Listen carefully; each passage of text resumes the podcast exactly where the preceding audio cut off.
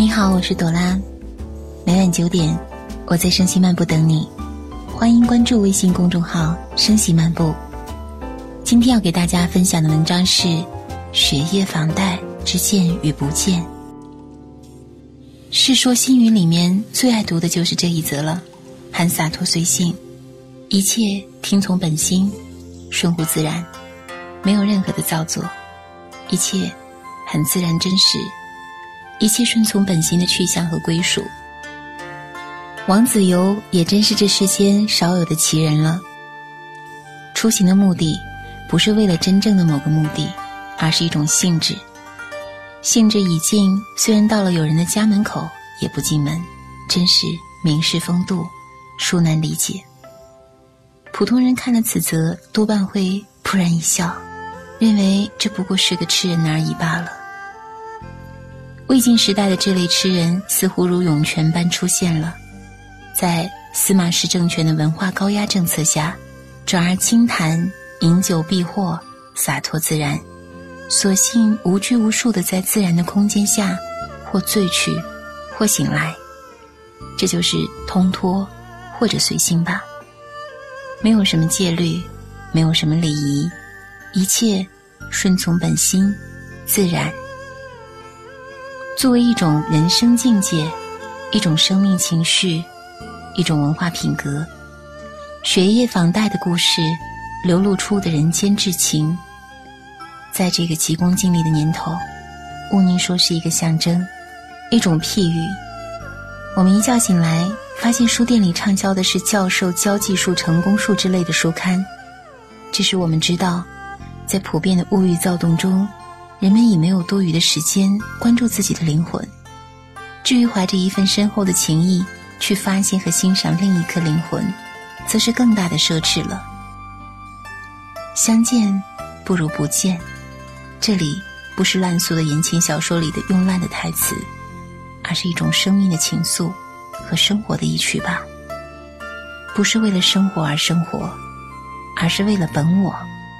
为了本我的舒适畅快而生活，不是为了他人而生活，而是为了自己的本心，为了自己的乐趣，为了自己一点点的想法而生活。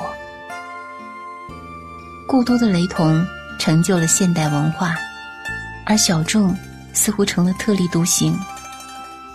其实每一种生活方式都有自己的意义和价值吧。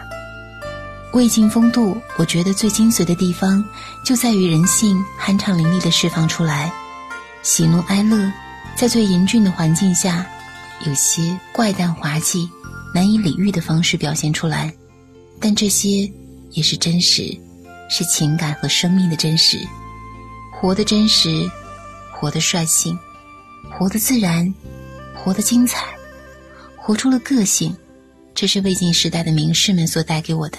最大的感受和直观的印象。学业房贷这个故事充满诗意，也是一种情绪的释放。出行不为别的，兴尽而归，没有太多的遮遮掩掩、躲躲藏藏，一切很直白简单。我还是喜欢这种简单，哪怕是稍显愚笨的简单。心里的感受是随着时间和环境不断变化的。心里所隐藏蕴含的美好的感觉，也是不断变化的。为了短暂的美感而出行，这本身就是一种难能可贵的审美意识吧。美不在于永恒、短暂的消逝，美也许是最值得珍视的。而王子猷也正是此道中人，便毅然在雪夜乘舟访友，这正是一种对于美的执着追求吧。在稍纵即逝的瞬间，把握住了机会，然后去追赶时间的洪流，在那丝美好的感觉还未消失之前，完成了人生中的独特的美的体验。想来，真是一个幸福的奇怪的人。不见如相见，恐怕是这世间最难能可贵的感情。虽然没有见到，没有寒暄，没有故人好友的面容。却仍然可以感受到友人的心情想法，如此，中人便真是性情中人了。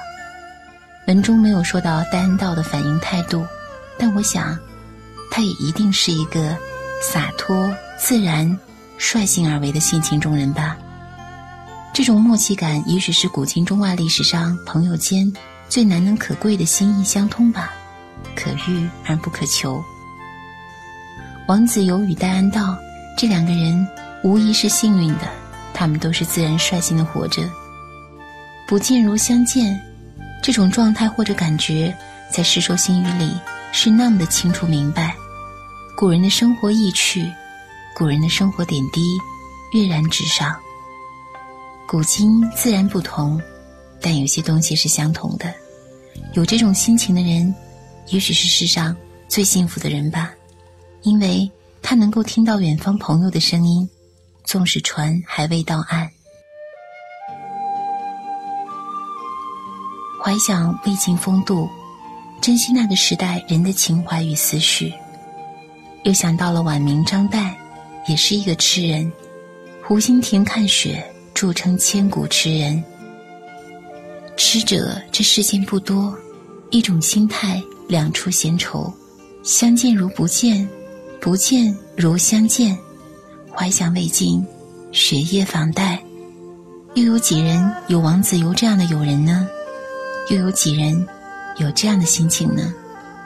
山南水北，道阻且长，古人往来不易，相隔。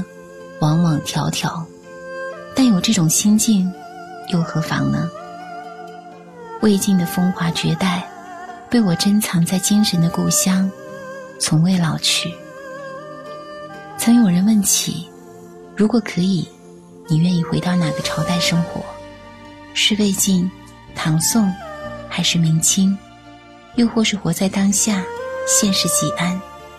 似乎每个朝代都有它独特的韵味和风华。魏晋的风骨，唐宋的壮美，明的雨，清的闲。我想，我的选择应该是魏晋，只因那里是我精神的故乡。我愿随王羲之相聚于兰亭，赶赴那场曲水流觞的春日盛宴，或者成为杜甫笔下那水边的丽人，有着胜雪的肌肤。身穿锦绣衣裳，我愿在魏晋，虽竹林七贤，闲隐于山林野外，一望红尘。在司马氏的黑暗统治下，他们没有能力去改变这个世界，寻求真正安宁的生活。重压之下，有人选择大隐于朝野，有的却选择了隐居于山林草木之间。光者。如白驹过隙，这短暂的一生，莫要留下太多的遗憾。不知今日，你是否忘却那精神的故乡？若将竹林比作琴胆，那竹林七弦，便是古琴七弦。举手投足之间，挥七弦奏鸣曲，在精神的故乡中，气韵自生，交相映衬。你可记得七贤之一的山涛？他字巨源，似乎这就决定了他的一生。无论是在官场上，还是文化造诣上，他都配得上“巨”子。身处竹林列七贤，进居庙堂为高官，就连十度也配得上。但尽管是这样的人，也曾被嵇康点名道姓的责骂他为。沾满鲜血的屠夫，只因山涛屈从于司马氏的统治下。朋友的不理解与责骂，对他来说，无疑是最严重的打击。对于山涛，我们没有资格去责难他。他虽向浊世妥协，但他不同流合污，而做到了大隐于朝。直至嵇康不幸罹难。嵇康放心的将自己的儿子讲给山涛，山涛也将他视为己出。既然主人公们都已释然，我们又何必耿耿于怀？他们大都有着太多的束缚和责任，就连赏春的心情也不同于往日那样诗意纯粹。你是否知道，嵇康曾从容的站在刑台上，面对着三千太学生为他请命的场景，豪放的弹响一曲《广陵散》。曲子罢了，他的生命也走到了尽头，如一缕青烟散去。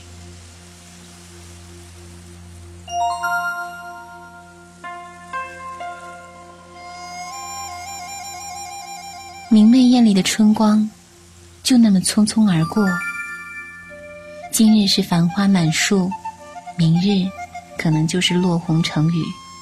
在精神的故乡中，本没有什么今世昨非，只要能自在的享受今日，拥有冲破灰暗天空的勇气，去追寻那一片竹林，足矣。倘若今生我寻不得你，你觅不到我。我依然可以携琴带酒，沐浴春风，享受春日的盛宴。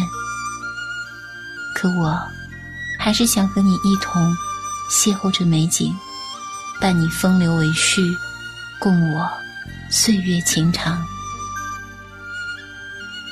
将经年如水的记忆，从有过到无。